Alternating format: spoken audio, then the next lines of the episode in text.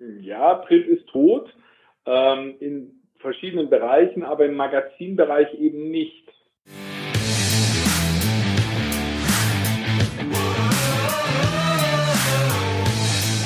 Herzlich willkommen bei dem Podcast Die Sales Couch Exzellenz im Vertrieb mit Tarek Abodela.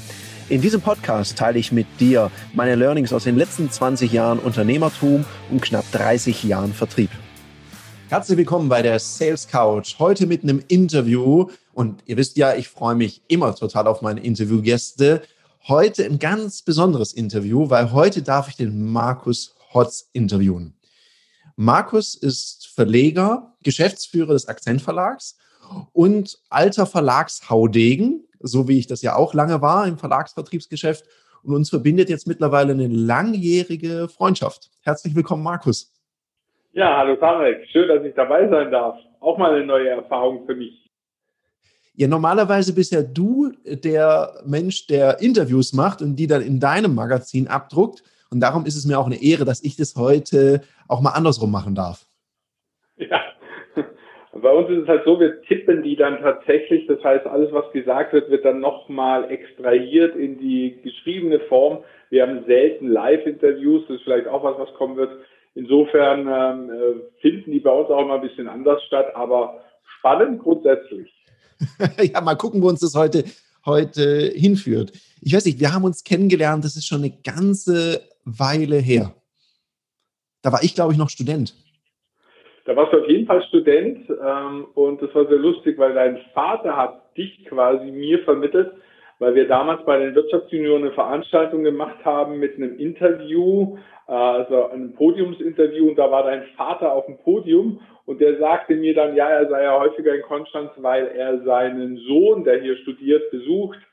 Und äh, das wäre überhaupt mal interessant, weil A, für die Wirtschaftsunion als Vereinigung, damals waren wir beide deutlich jünger, und B, weil du eben auch Anzeigen verkaufst, was natürlich höchst selten ist, dass man jemanden getroffen hat oder heute noch trifft, der Anzeigen verkauft und das ist ja sowas, was uns Verlagsmenschen ausmacht. Anzeigen verkaufen, PRs verkaufen, Kommunikation verkaufen. Damals natürlich in Printform. Da waren wir schon sehr exotisch und eigentlich sind wir es heute auch noch. Also du vielleicht weniger, ich schon. Ja, das stimmt, weil ich, kan ich kannte tatsächlich niemanden außer dir, der auch im Anzeigenvertrieb Print unterwegs war. Und wir tauschen uns sehr regelmäßig drüber aus. Und jetzt gerade, wo ich bei dem Thema bin, ich meine, ich habe das ja schon damals gehört, als ich für eine Verlagsvertretung äh, Anzeigen verkauft habe. Und du hörst es wahrscheinlich heute ständig. Print ist tot. Was sagst du denn dazu? Ja, Print ist tot. Ähm, in verschiedenen Bereichen, aber im Magazinbereich eben nicht. Das heißt, äh, wenn ich jetzt ein Wochenblatt machen müsste, hätte ich tatsächlich größere Sorgen, im Magazinbereich sieht es noch ein bisschen anders aus, weil wir einfach sehr viel zielgerichteter, sehr viel ähm, individueller und wertiger ähm, produzieren und das hat immer noch eine Nachfrage. Oder ich sage es mal anders, äh, wenn ich Lifestyle präsentieren will, dann greife ich halt irgendwann mal zu Hochglanzprint. Ähm, deswegen ist eine Vogue heute auch immer noch erfolgreich, obwohl online, die auch einen sehr guten Auftritt haben. Aber wenn ich Lifestyle und von mir ist auch Luxus und bestimmte wertige Dinge präsentieren will, ist ein Magazin einfach nach wie vor ein total cooles Tool. Und da wir uns nur auf Magazine fokussieren, also wir können nichts außer Magazine, ist natürlich äh, der Bereich ein bisschen anders zu bewerten als jetzt viele andere Dinge, die mit Nutzwert zu tun haben, wie tägliche News oder äh, Automobilanzeigen, die früher ja auch mal im Print waren. Also so die Kleinanzeigen, Kisten, die es mhm. gedruckt gab, ist ja alles weg. Okay, das ist spannend. Da werde ich gleich noch mal ein bisschen äh, tiefer drauf eingehen, weil wenn du sagst, okay, Magazin, das hat Zukunft. In dem Podcast hier geht es ja auch immer ein bisschen darum, ja, und wie verkaufe ich es denn? Also, äh, warum ist das auch so? Was würdest du sagen, warum ist denn das so? Eine Vogue oder so ein schönes Möbelprospekt oder Designmagazine und so weiter. Ich habe selber auf meinem Wohnzimmertisch sowas liegen, weil es einfach auch gut aussieht. Also ist, ist das der Grund oder woran, woran liegt es? Hat Wertigkeit was mit Haptik zu tun? Ja, du willst zu Hause ja nur darstellen, dass du auch lesen kannst. Und das ist natürlich am besten, wenn man so ein Magazin auf dem Schreibtisch oder auf dem, äh, wir sagen immer auf dem Coffee Table liegen hat. Also bei uns ist bei den Magazinen oder dem, was wir tun, tatsächlich wichtig, die sogenannte Coffee Table Ästhetik. Also je aufwendiger ein Magazin gemacht wird, desto eher behalte ich es. Also ich kenne das, wenn ich sehr aufwendig gemachte Magazine habe, dann greift man hin und sagt, ah, jetzt habe ich es doch schon so lange da liegen. Naja, ich lege es wieder hin. Wenn ich ein etwas einfacheres, äh, billiger gemachtes Magazin habe, dann landet es halt schon schneller mal im Papierkorb. Und wenn ich dann eben Inhalt wertig und Aufmachung wertig habe, dann ist die Auslagedauer natürlich viel länger. Und da sind wir auch schon bei einem Punkt des Verkaufens äh, wenn ich es häufiger in die Hand nehme, wenn ich dem einen anderen Wert beimesse, dann habe ich natürlich auch ein anderes Verkaufsargument. Und wie will ich das in der schnelllebigen Online-Zeit online darstellen? Da klicke ich hin, dann bin ich schon wieder weg, dann äh, gucke ich mir das nächste an, da werde ich weitergeführt, noch ein Link. Da ist Print einfach äh, nachhaltiger. Und wir wissen ja beide auch, es gibt Untersuchungen, die sagen, das, was ich in Print gelesen habe, also ausgedruckt, bleibt länger haften als das, was ich nur auf einem Screen sehe. Das haben sich ja auch Schulen zunutze gemacht, dass sie einfach bestimmte Dinge lieber auf Print präsentieren, dass die Schüler das vielleicht länger behalten als äh, auf den Screens oder sonst wo. Mhm. Könnte man denn im Umkehrschluss sagen, dass sich, wenn jemand sich mit Print beschäftigt, die ungeteilte Aufmerksamkeit meiner Zielgruppe für mich länger innehabe? Ja, das hängt immer davon ab, in welchem ähm, Umfeld ich das lese. Aber ich sag mal so, man, man lehnt sich eher entspannt zurück und liest ein Magazin, das vielleicht ein Fachmagazin ist, also zum Beispiel Oldtimerei, wir machen ja auch ein Oldtimer-Magazin, das lese ich jetzt wahrscheinlich nicht husch husch mal eben, sondern da setze ich mich hin, habe mir vielleicht einen Kaffee gemacht und sage, so, jetzt lese ich das Ding. Ich freue mich persönlich ja auch immer, wenn ich Magazine bekomme, die mich irgendwie interessieren und dann nehme ich mir auch die Zeit, die anzugucken. Das heißt, das Umfeld ist schneller. Äh, nein, ist nicht so schnelllebig, wie wenn ich es online mache oder auf dem Screen, wo es um News und Geschwindigkeit geht und mich mal kurz updaten, sondern da nehme ich mir die Zeit und dann kann ich natürlich die Inhalte inklusive den Werbeinhalten ganz anders adaptieren. Mhm. Weil ich habe ja auch keine Ablenkung durch irgendwelche Pop-ups, die aufblinken und mich ablenken oder irgendwas was rechts nebenher läuft, eine Anzeige, die im Bewegtbild ist. Das heißt, ich kann mich da mehr drauf fokussieren. Ja, sagen wir mal, wenn ich alles ausschalte drumherum, was ich ja kann, wenn ich ein Magazin lese, dann habe ich meine Ruhe. Mhm. Wenn ich mhm. natürlich tausend Sachen drumherum habe, dann ist die Ablenkung vielleicht doch wieder da, aber ich ziehe mich ja gerade mit dem Magazin eher mal zurück mhm. und sage so, diesen Freiraum gönne ich mir. Ähm, ich werde also auf jeden Fall mal nicht fremd gesteuert und außerdem werde ich nicht getrackt. Das heißt, mein Magazin, was ich lese, wie ich es lese, wo ich was anschaue, das interessiert dann niemanden außer mich selber und das finde ich auch eine schöne Sache. Ein Magazin äh, ist so oldschool, dass es per se wieder, ähm, sagen wir mal, datenschutzkonform ist. Und das finde ich auch eine schöne Geschichte. Ja, es ist, ist, ist auf jeden Fall mal ein spannender Aspekt und ich glaube, ich dachte, du sagst jetzt, es ist schon wieder so oldschool, dass es schon wieder cool ist. Und ja, das kommt. Also ich meine, das ist wie mit den Vinyl-Schallplatten. Wir werden in Royal erleben, dass die Leute sagen, hey, ich brauche dafür einfach ein Magazin, weil ich es cool finde. So wie ich ja heute auch Vinyl-Schallplatten, die ganzen Presswerke sind ja extrem ausgelastet, äh, weil man einfach cool findet, eine Schallplatte zu haben. Ob das mhm. jetzt ein langlebiger Trend ist oder nicht, vermag ich gar nicht zu sagen, aber bei Magazinen ist schon so, die bleiben einfach länger. Das ist ja auch der Sinn des Magazins im Vergleich jetzt zur Tageszeitung die ja, wie man so schön sagt, auf Tageszeitungspapier gemacht werden. Das ist ja nur für einen Tag gedacht. Magazine mhm. auf Tageszeitungspapier finde ich immer mühsam, weil sie sich eigentlich inhaltlich widersprechen.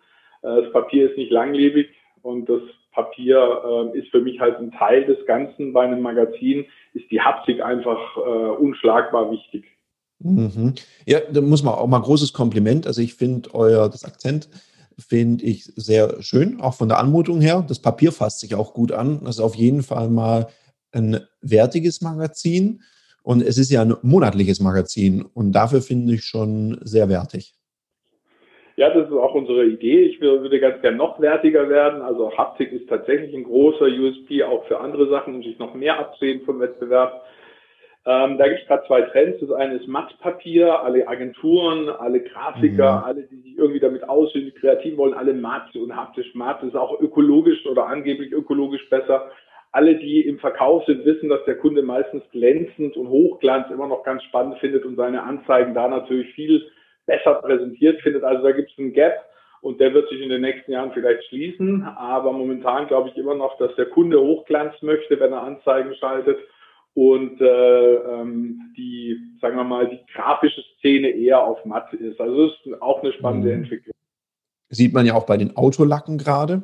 Und ich, ich selber empfinde auch matt hat auch was Wertiges, so was Besonderes. Es zahlt vielleicht auch wieder auf die, wie hast du das genannt, die Coffee Table Ästhetik ein.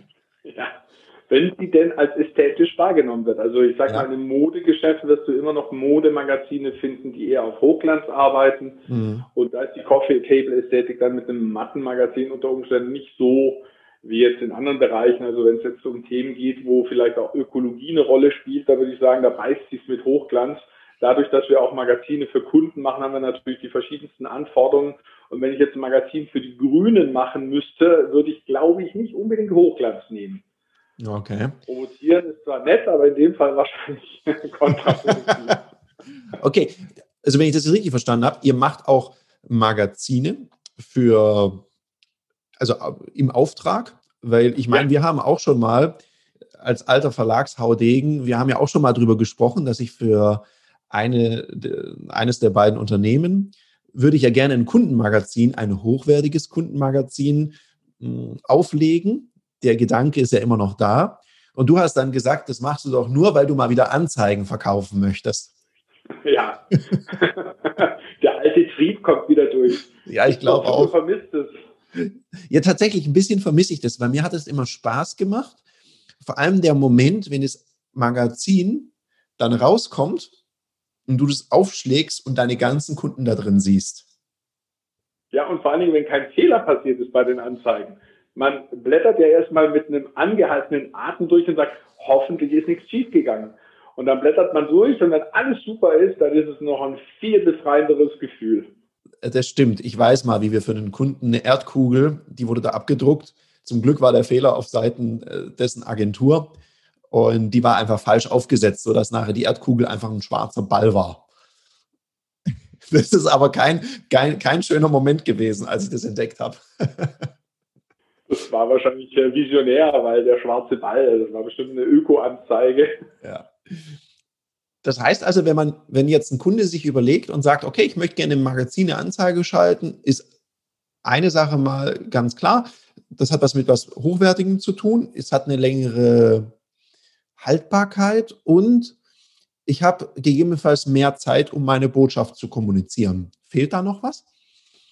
Ja, es ist auch eine Imagegeschichte. Also jetzt nehmen wir gerade mal ein Kundenmagazin. Warum macht man denn ein Kundenmagazin auch heute noch? Es gibt ja hochinnovative Unternehmen, die trotzdem finden, die zwar online oder sonst wie in virtuellen Welten unterwegs sind, aber die finden, sie brauchen trotzdem Magazin, weil ich einfach bestimmte Inhalte dadurch verlängern kann. Ich kann mein äh, Unternehmen aufladen durch Themen, die ich in einem Magazin nicht so peinlich finde wie woanders, weil wenn jetzt ein Kunde von mir beispielsweise irgendwo auftritt, dann ist es ja immer so ein bisschen Lobhudelei in einem Magazin, in einem Umfeld von anderen Dingen, wo ich zum Beispiel über die Geschichte des Unternehmens was erfahre, wo ich über die Macher dahinter was erfahre und wo ich dann auch noch über Kunden was erfahre, warum die das tun, ist es plötzlich nicht mehr so peinlich, sondern gibt ein rundes Bild.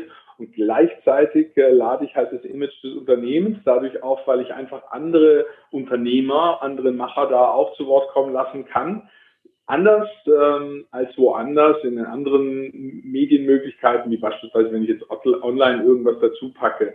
Also ich kann zwar kurze, knackige Testimonials online machen, aber so richtig in die Tiefe gehen kann ich halt doch in einem Magazin besser. Es bleibt liegen. Ich verteile es im Umfeld von äh, dazugehörigen, also zu Kunden, oder zu Lieferanten oder auch zu, zu Freunden, Bekannten, Mitarbeitern, deren Verwandte. Guck mal, was ich mache, guck mal, in welchem Unternehmen ich bin. Das ist schon das, was, äh, wo ich jetzt in anderen Bereichen noch nicht so wahrnehme, dass das geht. Also wenn du da jetzt gerade zuhörst und denkst, Mensch, ein eigenes Magazin, das wäre der Knaller, dann kannst du dich vertrauensvoll an den Markus wenden. Der würde dann schon sagen, ob es Sinn ergibt. Und was ich an dir schätze, ist, du gibst ja auch ein ehrliches Feedback, wenn du an was glaubst oder wenn du da auch Stolperstricke oder Stolpersteine siehst. Ja, genau. Also für mich ist es ja auch immer eine Frage der Ressourcen. Ich meine, wir drucken etwas. Und etwas für einen Mülleimer zu drucken, das ist, finde ich, eine Katastrophe. Also da geht es mhm. oft darum, dass man die Auflage schon mal tariert. Denn ob ich 500 oder 500.000 drucke, das macht dann schon mal einen Unterschied. Und da äh, folgt wie überall die Funktion halt der Form. Und wenn ich sage, äh, Entschuldigung, Form follows Function, äh, so rum.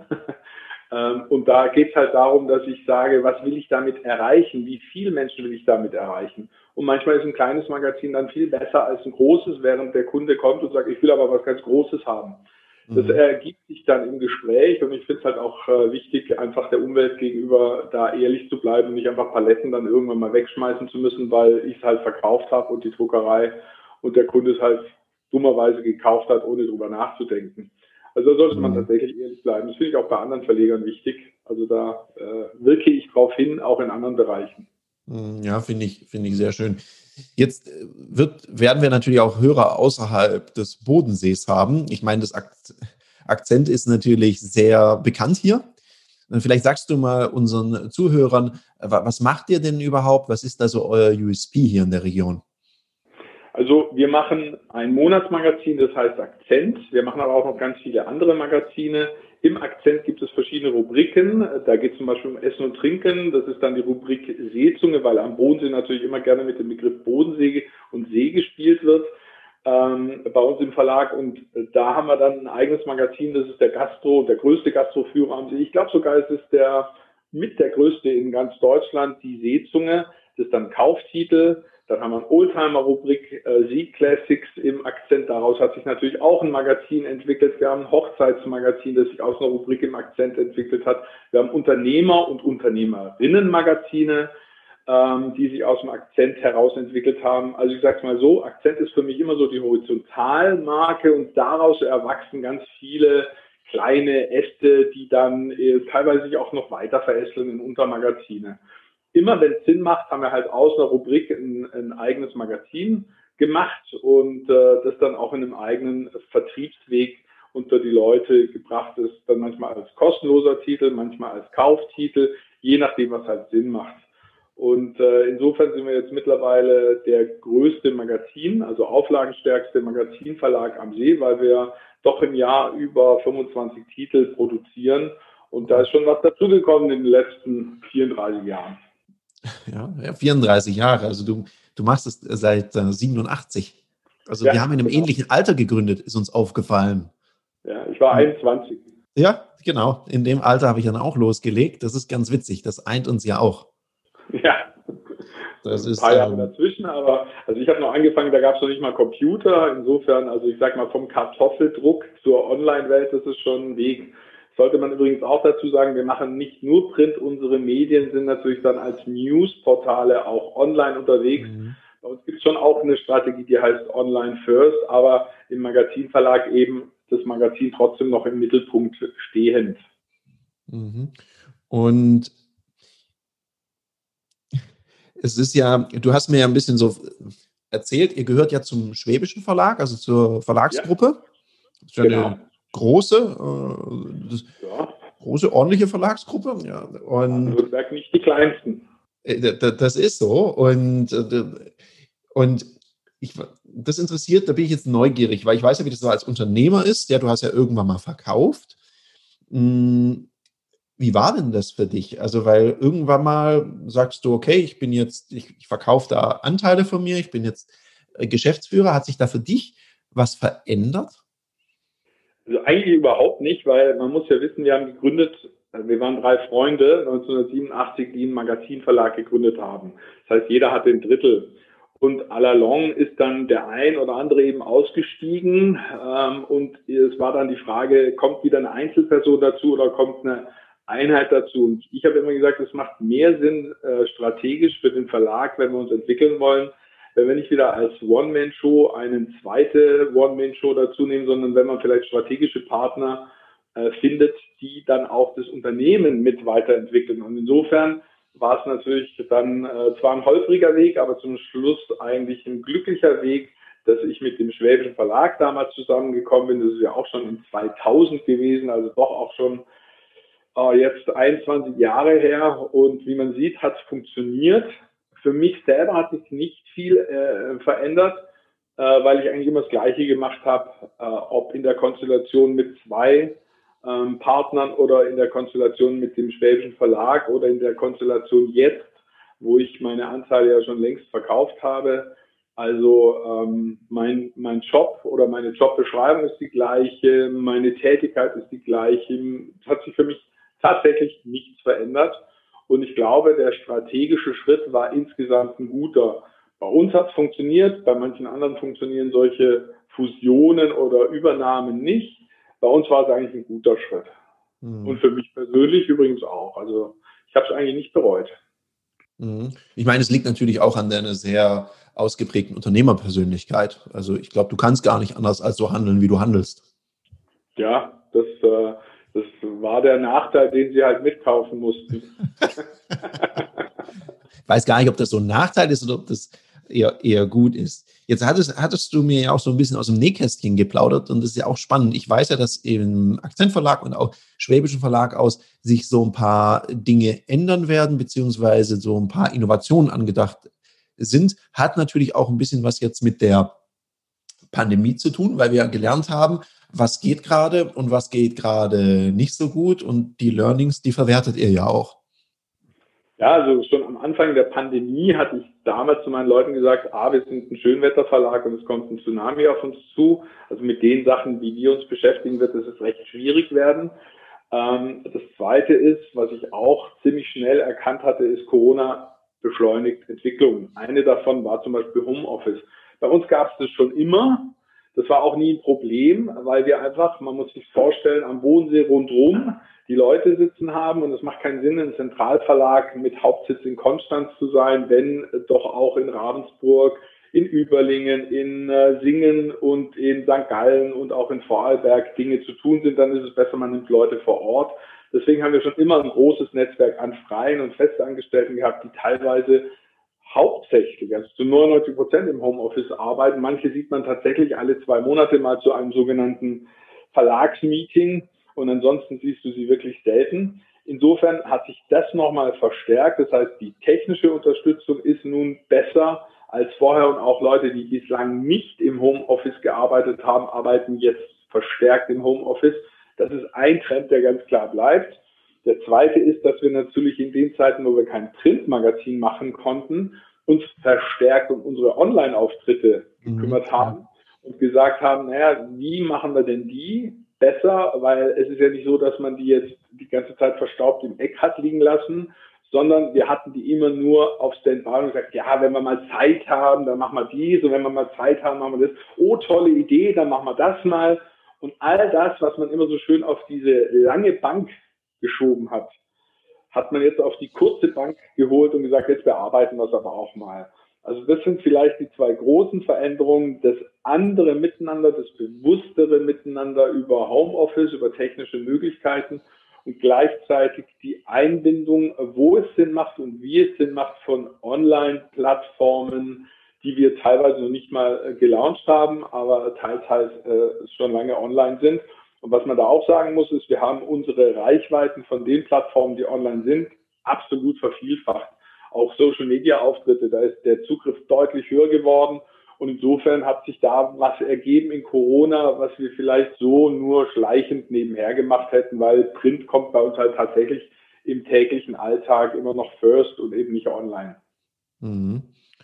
Gibt es denn weitere Tendenzen oder auch im Hinblick auf ja, New Work, andere Arbeitszeiten, äh, Gedanken zum Thema Bürofläche, habt ihr euch da Gedanken gemacht? Weil das höre ich jetzt gerade immer, wenn man so auf LinkedIn mitliest, da gibt es ja immer die tollsten Ideen. Und bei einem Verlag vermutet man ja sowas nicht. Wie ist das? Ja, doch, bei uns ist es ja eh schon so, dass wir viel Homeoffice haben. Dann stellt sich natürlich in Natur gegeben jetzt die Frage über Corona auch wieder beschleunigt.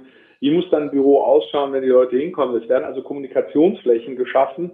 Es wird weniger das äh, Büro sein des Mitarbeiters, das vielleicht dann in der Woche nur zweimal genutzt wird, und mhm. trotzdem bleibt es da, sondern es wird eher in flexible Büroräume äh, sich verwandeln, wo man sagt, wer ist denn überhaupt da und welche Räume muss der nutzen und wie müssen die genutzt werden. Ich glaube, wir müssen diesen Flurfunk in ein neues Büro rüber retten. Das heißt, das, was so informell auf dem Flur passiert, muss in Formate gegossen werden, wenn alle natürlich größtenteils zu Hause sind, dass dieser schnelle Informationsfluss, der auf dem, im Flurfunk halt passiert, dass der halt auch ähm, weiterhin passieren kann. Ob das online machbar ist, ob das eben durch verschiedene Konferenzen doch noch persönlich vor Ort stattfinden muss, das werden wir finden, äh, das wird sich finden. Bei uns wird es so sein, dass wir überlegen, wie wir die Flächen eben besser ausnutzen im Sinne von kleineren und größeren Kommunikationsflächen schaffen und für die Mitarbeiter trotzdem noch die Möglichkeit, wenn sie denn was im Büro machen sollen oder müssen oder auch wollen, manche wollen das ja auch, äh, dass sie es dann auch tun können, ohne dass es Probleme gibt. Also eine hochspannende Zeit, diese Transformation. Ich finde es gerade extrem interessant. Wenn du gerade sagst, du findest es gerade extrem interessant, du sagst ja auch gleichzeitig Schönwetterverlag. Das heißt, man könnte sagen, dass die Pandemie aktuell eine anspruchsvolle Zeit für euch ist? Ja, klar, hauptvoll rein, kann man gar nicht anders sagen.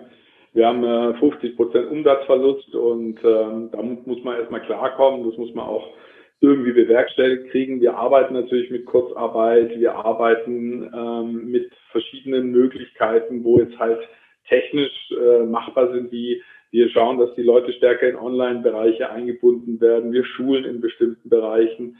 Also wir tun halt gerade, was man machen kann. Aber es ist ganz klar, wenn, ähm, wenn das Wetter wieder schöner wird, dann haben die Leute auch mehr Bock rauszugehen, dann passiert wieder viel mehr. Ich bin sicher, wir werden einen Nachholbedarf bekommen und dann müssen wir tatsächlich auf dem Punkt da sein. Also wir müssen jetzt wissen, wann die Pandemie äh, vorbei ist, um dann mehr denn je präsent zu sein. Also das wird dann unsere Zeit werden. Ich mache mir da keine großen Sorgen. Mhm. Ja, ich finde auch, du strahlst, ich meine, wir haben ja auch so äh, ein paar Mal drüber gesprochen, du strahlst da eine starke Zuversicht aus. Ich finde es auch schon mal gut fürs Team und schön. Ich glaube, das zeichnet Unternehmer gerade aus, damit man dann in den Startlöcher, Startlöchern ist, wenn es halt auch wieder anzieht.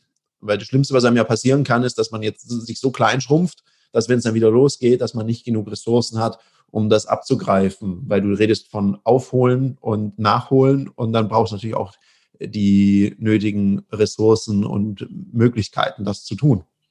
Ja, klar ich bin da auch extrem dankbar, dass das Team so mitzieht, weil die haben ja alle Einschnitte. Also wir haben Einschnitte mhm. durch Kurzarbeit, da ist natürlich die Entlohnung, auch wenn wir auf 80 Prozent ähm, ausgleichen, sind fehlen halt trotzdem 20 Prozent. Da ziehen Klar. wir alle an einem Strang. Jeder guckt, was er macht. Jeder macht sowieso grundsätzlich schon eh mehr, als er, als er eh machen sollte. Also ich kann über mein Team überhaupt nicht klagen, ganz im Gegenteil. Ich finde es super, wie sie mitziehen. Ich denke, das wird auch so bleiben. Und alle warten eigentlich nur noch drauf, dass die äh, Türen aufgerissen werden und es endlich mal wieder losgehen kann, überall. Und dann sind wir tatsächlich, denke ich, besser aufgestellt als vorher. Wir schauen auch auf, gerade auf Synergien mit anderen äh, Partnerverlagen. Was können wir zusammen besser als allein? Das ist auch spannend. Also ich denke, ja, ich freue mich eigentlich schon darauf, dass endlich mal der Scheiß rum ist und wir Vollgas geben können. Mhm. Und weil du es gerade sagst, so in den Startlöchern sein das hat ja auch was mit deinen Kunden zu tun oder mit euren Kunden. Weil ich kann mir vorstellen, gerade wenn es um Werbung geht, ich meine, ich bin schon mal im Verlag durch eine Wirtschaftskrise, ich meine, das war 2008, 2009. Ja. ja. Aber auch eine. Ja. Da, da hatte ich so das Gefühl, das Erste, woran gespart wird, ist Werbung. Und ich habe mir damals den Mund fusselig geredet äh, mit den Leuten, dass ja, Einsparung ja, sich totsparen bitte nein, weil jetzt gerade wäre ja auch eine gute Chance, Flagge zu zeigen, hey, wir sind noch da oder wir sind für euch da und wir sind mit dem und dem Konzept da. Was würdest du denn sagen, sind so die zwei oder drei Hauptfehler, die Leute im Marketing, gerade wenn sie Print oder Print in Kombination zu Online, was wird denn da oft nicht berücksichtigt aus deiner Erfahrung?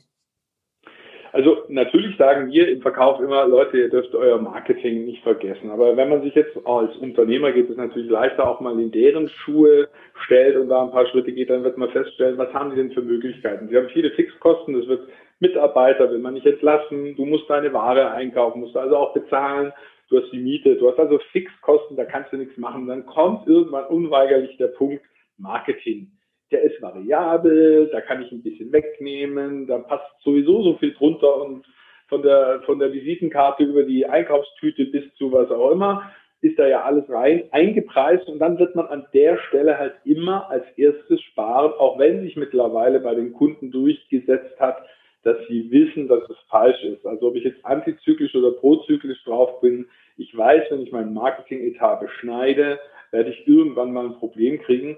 Ähm, das heißt, was soll ich dem Kunden erzählen? Er weiß es ja schon. Mhm. Ich muss also dann da sein, wenn er sagt, okay, jetzt ist der Punkt erreicht, wo ich wieder was machen kann und dann muss ich mit der Feindosierung äh, da sein, wo er sich dann auch leisten will. Leisten können ist immer noch was anderes. Ähm, es sind viele Unternehmen, denen geht's gut, die gehen dann halt hin und sagen, wir sparen trotzdem an jeder Ecke. Das finde ich persönlich jetzt wiederum nicht richtig, weil ich glaube, dass gerade wenn du ein funktionierendes, gut laufendes Unternehmen hast, hast du auch so eine Verpflichtung dem Markt gegenüber, von dem du letztlich ja auch lebst. Wenn jetzt jemand natürlich auf ein Zahnfleisch geht, dann kann ich schlecht sagen, jetzt mach doch mal eine Doppelseite Anzeige. Das äh, kann ich als Unternehmer dann nicht ähm, ganz, ähm, mhm. ich sage mal, ähm, mit unterstützen, dass man dann das Letzte rausholt. Wir haben eine ganz andere Aktion gemacht. Wir haben nämlich gesagt, zahl, was du kannst und lass es uns beide so gut wie möglich machen, dass in der Krise als ähm, ja, unsere Marketingmaßnahmen und unsere Unterstützung der Kunden gegenüber funktioniert hat und das immer noch ganz gut funktioniert. Und es war auch kein Kunde dabei, der gesagt hat, gut, dann nehme ich jetzt mal die Doppelseite für einen Euro. Also wir haben extrem gute partnerschaftliche Erfahrungen gemacht und ich glaube, das ist die einzige Richtung, in der es funktioniert. Lass uns zusammen als Partner, Kunde und Verlag schauen, was wir zusammen besser können als jeder allein. Und äh, lass uns überlegen, wie wir das auch finanziell hinbekommen. Ähm, das war eigentlich unsere Erfahrung. Also da waren wir positiv überrascht vom Markt, mhm. von unseren Kunden. Und das, glaube ich, wird auch in Zukunft dann tragfähig sein, wenn es dann wieder losgeht. Mhm. Also ich, ich nehme da mal, das finde ich jetzt sehr, sehr schön, auch vertrieblich sehr interessant, mal zwei Ableitungen, die ich daraus treffen kann. Das eine, was du ja ganz klar sagst, ist, hey, in guten wie in anspruchsvollen Zeiten, Geschäftsbeziehungen sind wie Beziehungen, mh, zwischenmenschliche Beziehungen. Das heißt, sei für deinen Kunden da, sei an der Quelle, sprich mit dem, guck mal, wie es ihm geht. Äh, so das Motto muss sein, auch wenn es schwierig ist, wenn man gerade selber Umsatz bräuchte, nichts wollen müssen. Also keinen unnötigen Druck aufbauen und gleichzeitig dem Kunden signalisieren, sobald es losgeht, bin ich da, äh, damit man das dann auch verwerten kann. Und den zweiten Aspekt ist, sich auch mal überlegen, was kann man denn in so einer anspruchsvollen Situation für ein Angebot schaffen, was zum einen mal dieses Motto zeigt, wir sind für dich da, lass uns was Gemeinsames machen. Das spiele ich jetzt auf diese Aktion, zahl, was du kannst an. Und du sagst ja auch, das wurde jetzt nicht ausgenutzt, sondern das haben Kunden für sich verwertet. Das war für euch gut und das war für den anderen auch gut. Und beide hatten ja. was davon. Genau. Also das war eine super Erfahrung. Wir haben, das ist äh, auch ein bisschen grotesk, wir haben aber auch Kunden, die sagen, äh, Mensch, bloß keine Anzeige oder Werbung, ich kann gar keinen Kunden mehr vertragen, wir schaffen es nicht. Mhm. Also wir haben in der Pandemie auch Geschäftsbereiche, die ähm, extrem gut laufen, trotz Pandemie, das heißt, gerade im Baubereich ist da extrem viel los. Du kriegst immer noch keine Handwerker. Also wir haben im, im Sanitärbereich, also wenn es um, um schöne Bäder geht, Auslastung, wo die sagen, Gottes Willen, wir schaffen gar keinen Kunden mehr. Und neulich habe ich mich mit einem Möbler unterhalten, der sagt, weißt du, was das große Problem ist? Wir kriegen kein Holz. Äh, mhm. was? Wir haben so viel Holz auf der ganzen Welt, gibt es eher zu viel, in Deutschland sowieso. Ja, aber das gesuchte Holz ist halt gerade nicht dabei. Wir suchen natürlich dann wieder spezielle Dinge und da gibt es einen Engpass. Und es ist ja auch spannend, dass wir eigentlich, und das kennst du ja auch noch als Anzeigenverkäufer, wir kommen ja nie zur rechten Zeit. Entweder läuft es so gut, dann wollen sie uns nicht, oder es läuft schlecht, dann können sie uns nicht brauchen. ja. Also egal, wann ich komme, sage ich auch meinen Kunden immer, ich komme doch eh falsch. Also lass uns doch reden, weil es ist doch eh egal, ob ich jetzt komme oder in einem Monat. Wir reden eh immer zur falschen Zeit und das finde ich dann natürlich immer ganz lustig und reden dann tatsächlich trotzdem mit mir. Also in den meisten Fällen eine sehr schöne Voreinwandtechnik, die du da einwendest. Also den Einwand einfach mal vorwegnehmen. Ne? Also da kann man was lernen. Da merkt man natürlich die Verlagshaudegen. Ich, ich sage ja auch immer, wenn man, und das ist ja bei mir noch gar nicht so lange her, wenn man Printanzeigen noch verkaufen konnte, kann man einfach verkaufen. Und ich hatte jetzt letztens ein Interview mit ähm, der Frau Dr. Beate Wimmemeyer, da ging es um Resilienz, um Widerstandsfähigkeit. Und sie hatte dann gesagt, weil wir kamen drauf, dass jemand mir so das Feedback gegeben hat, Mensch, du bist ja so ein robustes Kerlchen, ähm, sag doch mal was zum Thema Resilienz. Also diese psychische Widerstandsfähigkeit. Und ein Beispiel, was ich genannt habe, ich weiß nicht, ich glaube, namentlich habe ich dich nicht genannt, aber ich habe es erwähnt. Ich habe gesagt, ich merke das, dass Menschen aus der Verlagsbranche, also gerade im Anzeigenverkauf, man entwickelt so eine gewisse Stressresistenz. Und ich habe das so begründet, du hast es ja monatlich, ich habe bei einem Verlag gearbeitet, wir haben einmal im Jahr produziert und so kurz vor, dem, vor der Drucklegung, ich weiß nicht, also da war immer Halligalli, also die Luft hat gebrannt. Ich weiß noch, wie ich teilweise mit zwei Telefonen agiert habe. Kunde auf der einen Seite, Produktion auf der anderen Seite versucht habe, diese Anzeige noch zu verkaufen und zu platzieren mit äh, Platzierungswunsch. Und ich finde, das hat mich so ein bisschen feuerfest gemacht. Und äh, würdest du sagen, da ist was dran?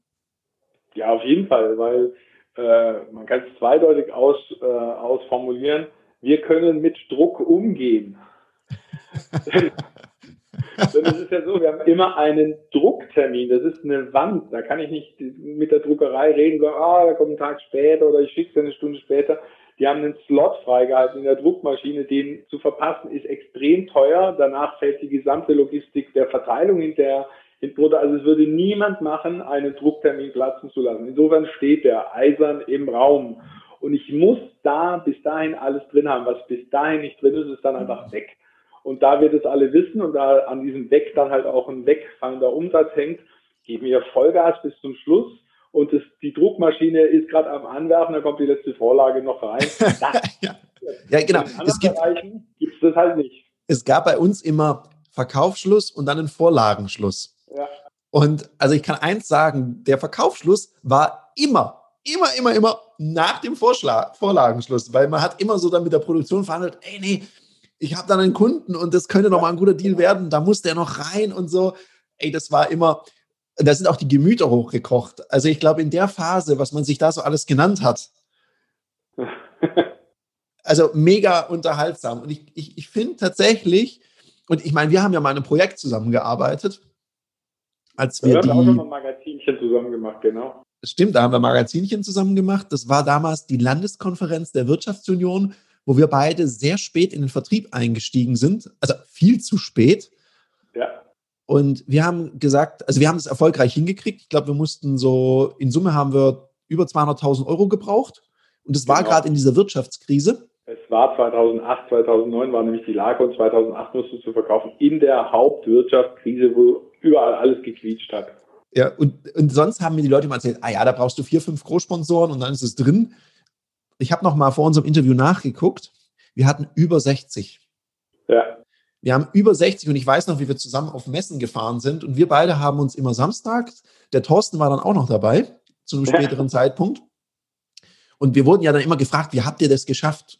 Und wir haben immer gesagt, unser Erfolgsgeheimnis war Erdbeerkuchen.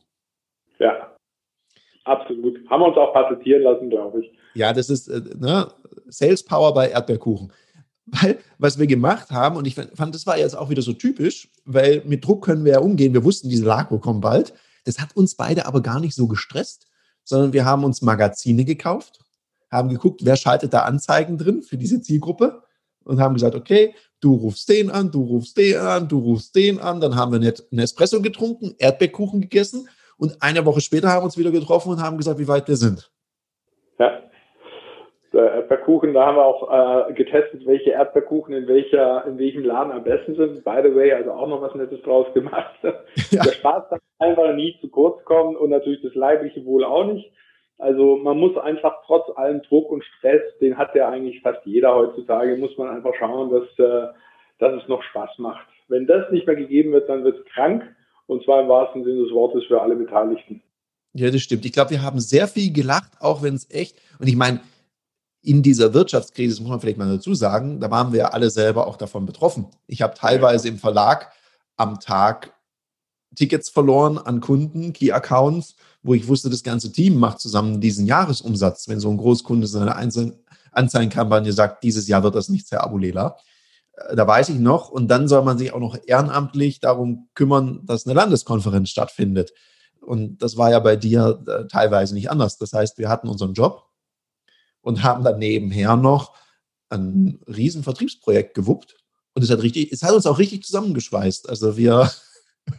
Also das Team ist heute noch und ich glaube auch ja. der Thorsten, der da dazu kam, Thorsten Reffler hat ja da auch seinen Spaß gehabt und ist ja dann auch im Vertrieb denke ich, nachher besser gewesen als vorher. Und das ist ja auch das Ziel der Wirtschaftsjunioren, um auch mal an der Stelle Werbung für die Vereinigung der Wirtschaftsjunioren zu machen. Es ist ein lernender Verein und man lernt natürlich gut voneinander, wenn da Leute dabei sind, die was können und es auch gerne vermitteln und weitergeben. Und das hat es gezeigt. Also das Team, was danach zustande kam über dieses Projekt, war ein langjähriges, heute noch freundschaftlich verbundenes und auch immer noch in ihrem eigenen Job erfolgreiches Team.